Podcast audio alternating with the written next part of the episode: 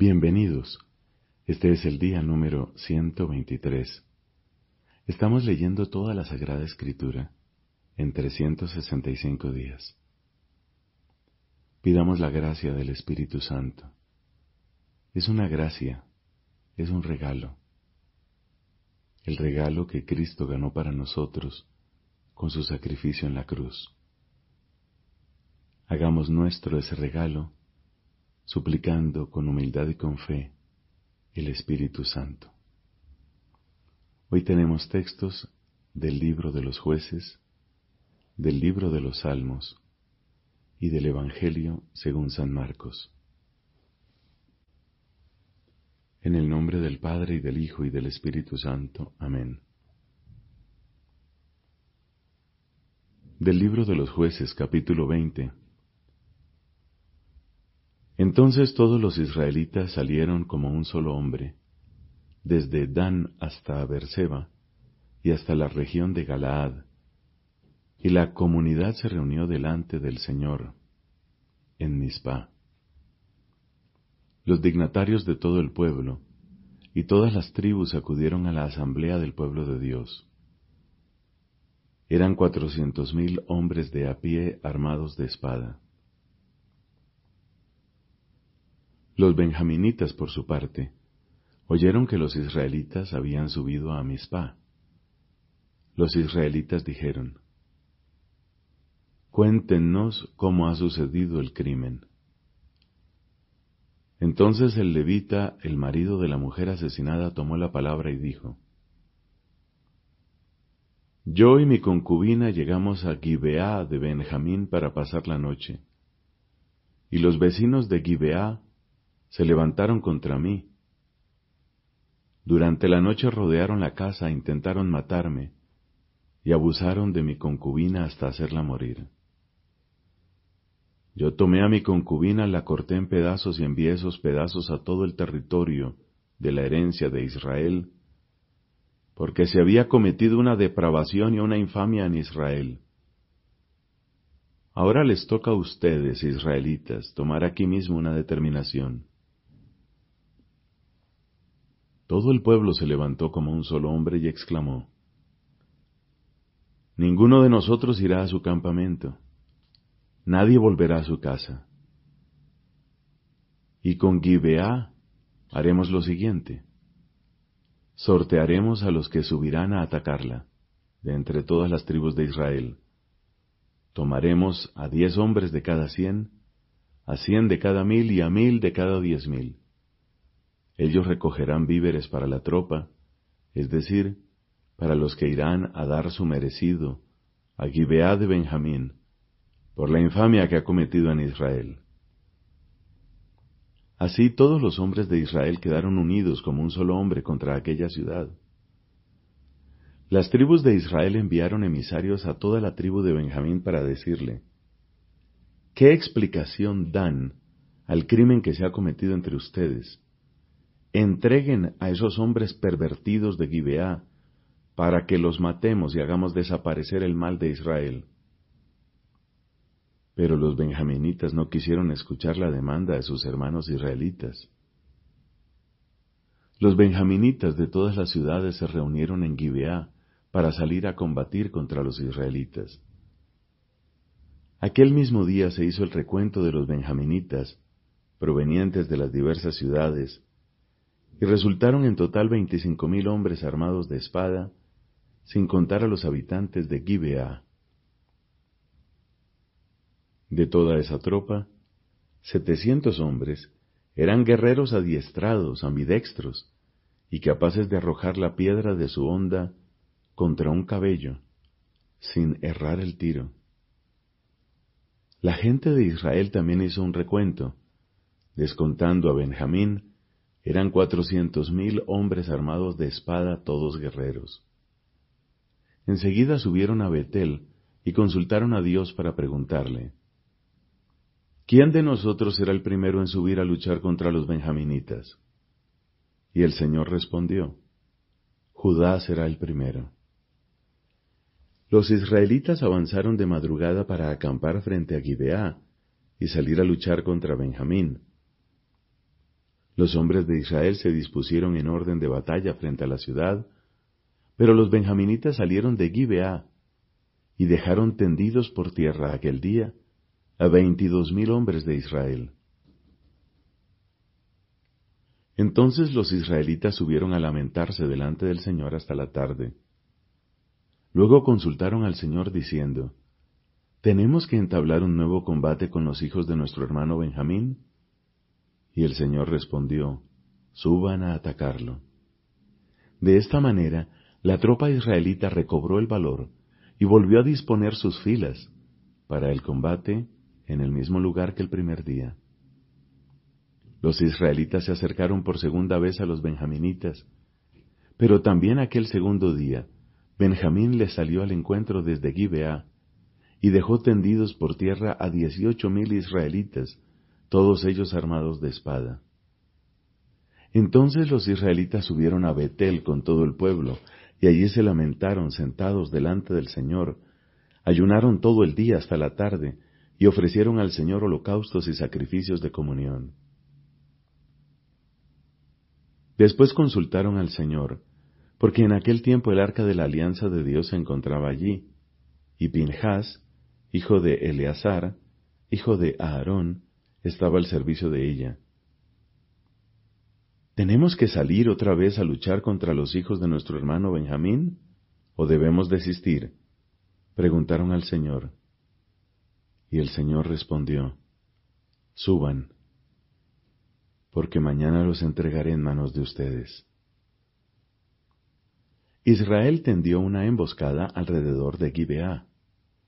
Al tercer día los israelitas avanzaron contra Benjamín y dispusieron sus filas contra Gibeá como las otras veces. Los benjaminitas le salieron al encuentro, dejándose arrastrar lejos de la ciudad, y comenzaron como las otras veces a matar gente por los senderos que suben, uno a Betel y el otro a Gabaón, Así mataron unos treinta hombres de Israel sobre el campo raso. Entonces los benjaminitas pensaron, ya los tenemos derrotados como la primera vez. Pero los israelitas habían dicho, vamos a simular que huimos para traerlos hasta los caminos lejos de la ciudad. Todos los hombres de Israel se levantaron de sus puestos y tomaron posiciones en Baal Tamar. Los israelitas que estaban emboscados atacaron desde sus posiciones al oeste de Geba. Diez mil guerreros adiestrados de todo Israel llegaron frente a Gibeá. El combate se hizo muy encarnizado, sin que los benjaminitas advirtieran el desastre que se les venía encima. El Señor hizo que Benjamín cayera derrotado delante de Israel, y aquel día los israelitas mataron a veinticinco mil cien hombres de Benjamín, todos ellos armados de espada. Los hombres de Israel habían cedido terreno a Benjamín porque contaban con el apoyo de los que estaban emboscados contra Gibeá. Estos, por su parte, se desplegaron rápidamente y atacaron a Gibeá, pasando a todos sus habitantes al filo de la espada. La gente de Israel se había puesto de acuerdo con los que estaban emboscados, para que éstos levantaran una humareda desde la ciudad, y entonces ellos presentarían batalla. Cuando Benjamín comenzó a matar a algunos israelitas, unos treinta hombres en total, pensó, ya los tenemos completamente derrotados como en el primer combate. Pero la columna de humo empezó a levantarse desde la ciudad, y Benjamín al mirar atrás, vio que la ciudad entera subía en llamas hacia el cielo. Entonces los hombres de Israel presentaron batalla, y los benjaminitas temblaron al ver el desastre que se les venía encima. Los benjaminitas retrocedieron ante los hombres de Israel en dirección al desierto, pero se vieron acosados por los combatientes, y los que venían de la ciudad atacaron tomándolos entre dos frentes. Así encerraron a Benjamín, lo persiguieron sin darle tregua, y siguieron derrotándolo hasta llegar a Geba por el oriente. Cayeron dieciocho mil guerreros de Benjamín. Los benjaminitas vieron que habían sido derrotados, y los sobrevivientes volvieron la espalda y huyeron al desierto hacia la roca de Rimón. Los israelitas capturaron por los caminos a cinco mil hombres, y mientras perseguían a Benjamín hasta Geba, mataron a otros dos mil. Aquel día cayeron en total veinticinco mil benjaminitas, todos ellos guerreros armados de espada. Seiscientos hombres, en cambio, pudieron escapar al desierto hasta la roca de Rimón, y allí estuvieron durante cuatro meses. Los israelitas se volvieron contra los benjaminitas y pasaron al filo de la espada a los varones de las ciudades, al ganado y a todo lo que encontraron, y también incendiaron a su paso a todas las ciudades. Los hombres de Israel habían pronunciado este juramento en Mizpah. Ninguno de nosotros dará su hija en matrimonio a un benjaminita. El pueblo se dirigió a Betel, y allí estuvieron sentados delante del Señor hasta la tarde, sollozando y derramando abundantes lágrimas. Señor, Dios de Israel, decían, ¿por qué ha sucedido esto en Israel? Hoy le falta a Israel una de sus tribus. Al día siguiente el pueblo se levantó de madrugada, erigieron allí un altar y ofrecieron holocaustos y sacrificios de comunión. Luego los israelitas dijeron, ¿Cuál entre todas las tribus de Israel no ha subido a la asamblea delante del Señor? Porque contra el que no se presentara ante el Señor en Mizpah, se había pronunciado este juramento solemne, morirá irremediablemente. Los israelitas se compadecieron de su hermano Benjamín y dijeron, Hoy le ha sido arrancada una tribu a Israel. ¿Qué haremos para proveer de mujeres a los que han sobrevivido? Siendo así que hemos jurado por el Señor no darles como esposas a nuestras hijas. Por eso preguntaron, ¿Hay alguna entre las tribus de Israel que no ha subido a presentarse ante el Señor en Mizpah? Y resultó que ningún hombre de Yahvé de Galaad había venido al campamento para la asamblea. En efecto, cuando se pasó revista al pueblo, vieron que allí no había ningún habitante de Yahvé de Galaad. Entonces la comunidad envió a doce mil de los guerreros con esta orden. Vayan y pasen al filo de la espada a los habitantes de Yahvé de Galaad, incluidas las mujeres y los niños. Ustedes actuarán de esta manera, consagrarán al exterminio a todos los varones y a las mujeres que hayan convivido con hombres, pero dejarán con vida a las vírgenes. Así lo hicieron. Entre los habitantes de Yahvé de Galaad encontraron cuatrocientas jóvenes vírgenes que no habían convivido con ningún hombre, y las llevaron al campamento de Silo, que está en el país de Canaán. Toda la comunidad de Israel envió emisarios a los benjaminitas, que estaban en la roca de Rimón para anunciarles la paz. Entonces los benjaminitas volvieron, y los hombres de Israel les dieron las mujeres que habían dejado con vida en Yahvé de Galaad, pero no alcanzaron para todos. El pueblo se compadeció de Benjamín porque el Señor había abierto una brecha entre las tribus de Israel. Los ancianos de la comunidad dijeron, ¿Qué haremos para proveer de mujeres a los que han sobrevivido, ya que las mujeres de Benjamín han sido exterminadas? Y agregaron, Que los sobrevivientes de Benjamín tengan herederos, para que no desaparezca una tribu de Israel, porque nosotros no podemos darles como esposas a nuestras hijas.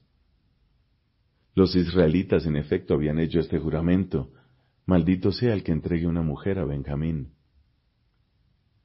Entonces dijeron, Está cerca la fiesta del Señor que se celebra todos los años en Silo, al norte de Betel, al este de la ruta que sube de Betel a Siquem y al sur de Leboná.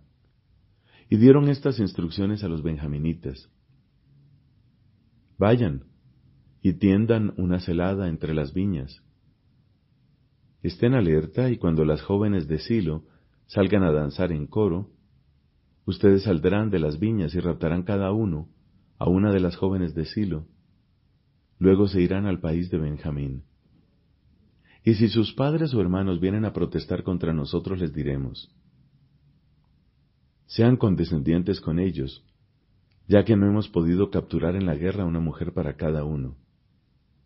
Además, ustedes no hubieran podido dárselas, porque en ese caso se habrían hecho culpables. Así lo hicieron los benjaminitas. Entre las jóvenes danzantes que habían secuestrado, tomaron las mujeres que necesitaban. Después se fueron de vuelta a su herencia, reedificaron las ciudades y se establecieron en ellas. Al mismo tiempo, los israelitas se reintegraron cada uno a su tribu y a su clan. Partieron de allí y se fue cada uno a su herencia.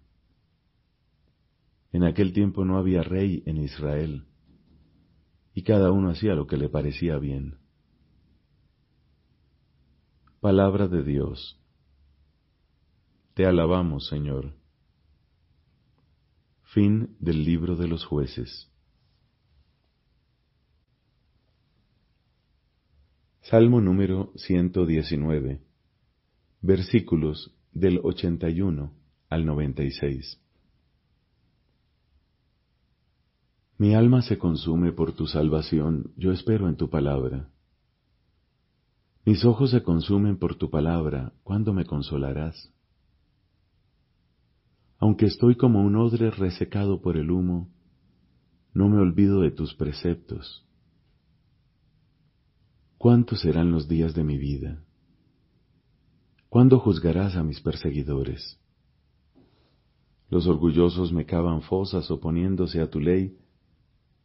Todos tus mandamientos son verdaderos, ayúdame, porque me persiguen sin motivo. Por poco me hacen desaparecer de la tierra, pero no abandono tus preceptos.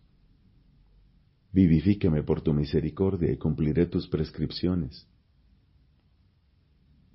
Tu palabra, Señor, permanece para siempre, está firme en el cielo. Tu verdad permanece por todas las generaciones. Tú afirmaste la tierra y ella subsiste. Todo subsiste hasta hoy conforme a tus decretos, porque todas las cosas te están sometidas. Si tu ley no fuera mi alegría, ya hubiera sucumbido en mi aflicción. Nunca me olvidaré de tus preceptos, por medio de ellos me has dado la vida. Sálvame, porque yo te pertenezco y busco tus preceptos. Los malvados están al acecho para perderme, pero yo estoy atento a tus prescripciones. He comprobado que toda perfección es limitada. Qué amplios, en cambio, son tus mandamientos. Padre, te da gloria tu Hijo en el Espíritu Santo como era en el principio, ahora y siempre, por los siglos de los siglos. Amén. Del Evangelio según San Marcos, desde el capítulo 2, versículo 18, hasta el capítulo 3, versículo 6. Un día en que ayunaban los discípulos de Juan y los fariseos, fueron a decirle a Jesús, ¿por qué tus discípulos no ayunan como lo hacen los discípulos de Juan y los discípulos de los fariseos? Jesús les respondió, ¿acaso los amigos del esposo pueden ayunar cuando el esposo está con ellos? Es natural que no ayunen mientras tienen consigo al esposo. Llegará el momento en que el esposo les será quitado y entonces ayunarán. Nadie usa un pedazo de género nuevo para remendar un vestido viejo, porque el pedazo añadido tira del vestido viejo y la rotura se hace más grande. Tampoco se pone vino nuevo en odres viejos, porque hará reventar los odres, y ya no servirán más ni el vino ni los odres. A vino nuevo, odres nuevos. Un sábado en que Jesús atravesaba unos sembrados, sus discípulos comenzaron a arrancar espigas al pasar. Entonces los fariseos le dijeron, Mira, ¿por qué hacen en sábado lo que no está permitido? Él les respondió, ¿Ustedes no han leído nunca lo que hizo David cuando él y sus compañeros se vieron obligados por el hambre? ¿Cómo entró en la casa de Dios en el tiempo del sumo sacerdote Abiatar y comió y dio a sus compañeros los panes de la ofrenda que sólo pueden comer los sacerdotes? Y agregó, el sábado ha sido hecho para el hombre y no el hombre para el sábado de manera que el Hijo del Hombre es dueño también del sábado. Jesús entró nuevamente en una sinagoga y había allí un hombre que tenía una mano paralizada. Los fariseos observaban atentamente a Jesús para ver si lo curaba en sábado, con el fin de acusarlo. Jesús dijo al hombre de la mano paralizada, Ven y colócate aquí delante y les dijo, ¿Está permitido en sábado hacer el bien o el mal? ¿Salvar una vida o perderla? Pero ellos callaron. Entonces dirigiendo sobre ellos una mirada llena de indignación, y apenado por la dureza de sus corazones, dijo al hombre, Extiende tu mano. Él la extendió y su mano quedó curada. Los fariseos salieron y se confabularon con los herodianos para buscar la forma de acabar con él. Palabra del Señor. Gloria a ti, Señor Jesús. Los que todavía no han recibido el Evangelio también están ordenados al pueblo de Dios de diversas maneras la relación de la Iglesia con el pueblo judío. La Iglesia, pueblo de Dios, en la nueva alianza, al escrutar su propio misterio, descubre su vinculación con el pueblo judío, a quien Dios ha hablado primero. A diferencia de otras religiones no cristianas, la fe judía ya es una respuesta a la revelación de Dios en la antigua alianza. Pertenece al pueblo judío la adopción filial, la gloria, las alianzas, la legislación, el culto, las promesas y los patriarcas, de todo lo cual procede Cristo según la carne porque los dones y la vocación de Dios son irrevocables. Por otra parte, cuando se considera el futuro, el pueblo de Dios de la antigua alianza y el nuevo pueblo de Dios tienden hacia fines análogos. La espera de la venida o el retorno del Mesías, pues para unos es la espera de la vuelta del Mesías muerto y resucitado, reconocido como Señor e Hijo de Dios. Para los otros es la venida del Mesías, cuyos rasgos permanecen velados hasta el fin de los tiempos. Espera que está acompañada del drama de la ignorancia o del rechazo de Cristo Jesús las relaciones de la Iglesia con los musulmanes. El designio de salvación comprende también a los que reconocen al Creador. Entre ellos están, ante todo, los musulmanes, que profesan tener la fe de Abraham y adoran con nosotros al Dios único y misericordioso que juzgará a los hombres al fin del mundo. El vínculo de la Iglesia con las religiones no cristianas es, en primer lugar, el del origen y el del fin comunes del género humano. Todos los pueblos forman una única comunidad y tienen un mismo origen, puesto que Dios hizo habitar a todo el género humano sobre la entera faz de la tierra. Tienen también un único fin último, Dios, cuya providencia, testimonio de bondad y designios de salvación se extienden a todos hasta que los elegidos se unan en la ciudad santa.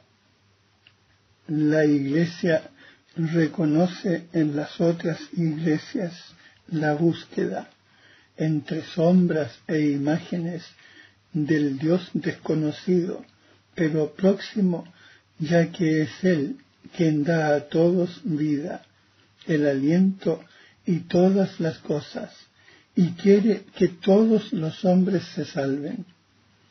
Así la Iglesia aprecia todo lo bueno y verdadero que puede encontrarse en las diversas religiones, como una preparación al Evangelio y como un don de aquel que ilumina a todos los hombres, para que al fin tengan la vida.